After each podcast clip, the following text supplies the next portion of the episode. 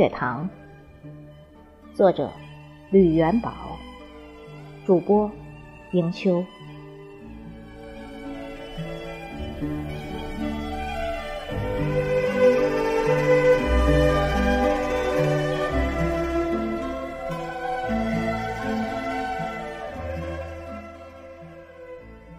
美丽远安有这样一个地方，在这里，你不用借月，不用奢月，就天天可以陪着月儿。它就叫呼月堂。你可能来过，也可能没来过。来过的人走了，没来过的人还在来的路上。啊！呼月堂，在任何时候，他仿佛都在等待着任何人，可最后也没留住任何一个人。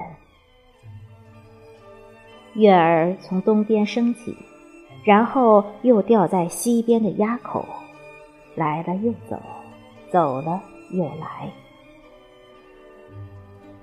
叫月亮的地方有很多。多到我对这个名字已有些麻木。当然，呼月却只有一个，还不能经常看见。当你来到这个装了一堂月亮的地方，你的心也被洗明净了，变得软软的。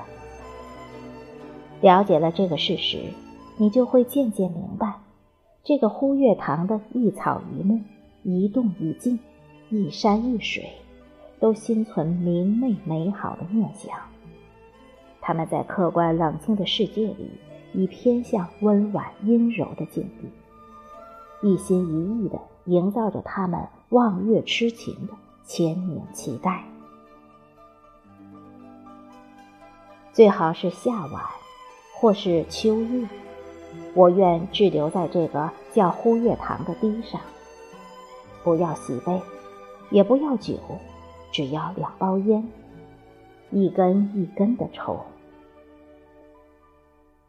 终夜无眠，就望着明月一弯，在这个呼月堂看天上月，看水中月，喊三声，看三声，然后静坐，遐想。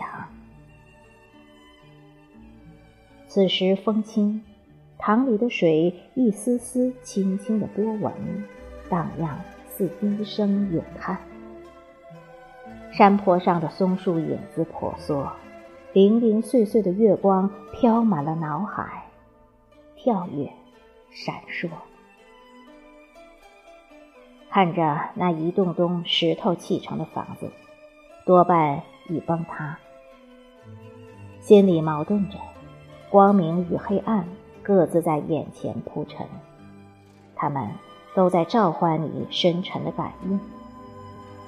充满质感的色调体现着他们在夜晚里不明朗的一面，挑动着人类思维想象的神经。光影中，这里酝酿着一种怀柔自诩的亲切，像一种吹弹得破的微笑。从广袤的天空而至，瞬间盈满所见的景物与内心。月光如水，如水月色，使人油然萌生一种纯纯的爱意。此时的景色却无声地融化着自己的妄念，在银色的月光下，曾有过的种种欢欣与哀愁，像一枚枚黑影从身边掠过。瞬间飞入茂密的山林，月亮下，波浪涌来的间隙，隐约有夜晚传来的琴声，像云朵般波澜不惊，随月光铺满了忽月堂。听，把耳朵贴在地上听，还能听到古时候一支横笛在牛背上响起。能听到私塾学堂里儿童朗朗的诵读诗词的声音。慢慢的，一些声音飘远了，一些停在了夜色里，还有一些声音掉进了忽月堂里。他们细声交谈着，寂静中，月光渐渐染上了一片靛蓝的色彩。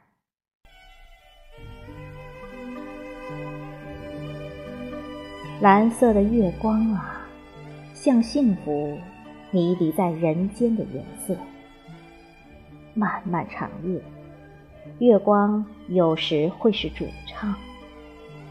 漫漫岁月，幸福可曾在人间恣意流泻？从来，只见它躲闪于人们的渴望里。明月皎皎在我心，时间总是告诉我们，一切会过去。芸芸众生都在等候或者寻觅，有一个这样的爱，为我，为你，也为世界上所有的人，而水滴石穿，等候千年。夜渐渐深了。月亮还在西边的天空中群星闪耀，忽月堂里风平浪静，那些山，那些树，那些石屋倒映在水中，清晰如丝，就如一幅水墨山水画，叫人感叹不已。远古的时候，月亮应离我们很近很近。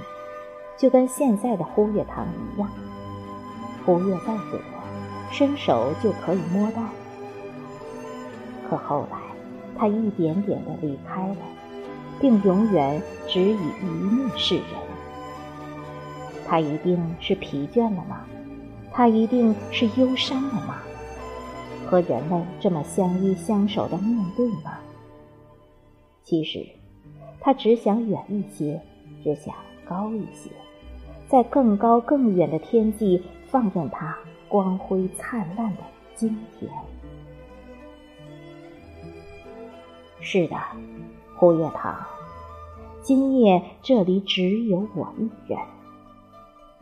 我不想用任何文字描述你，你是所有曾迷恋你风韵的人的内心私语。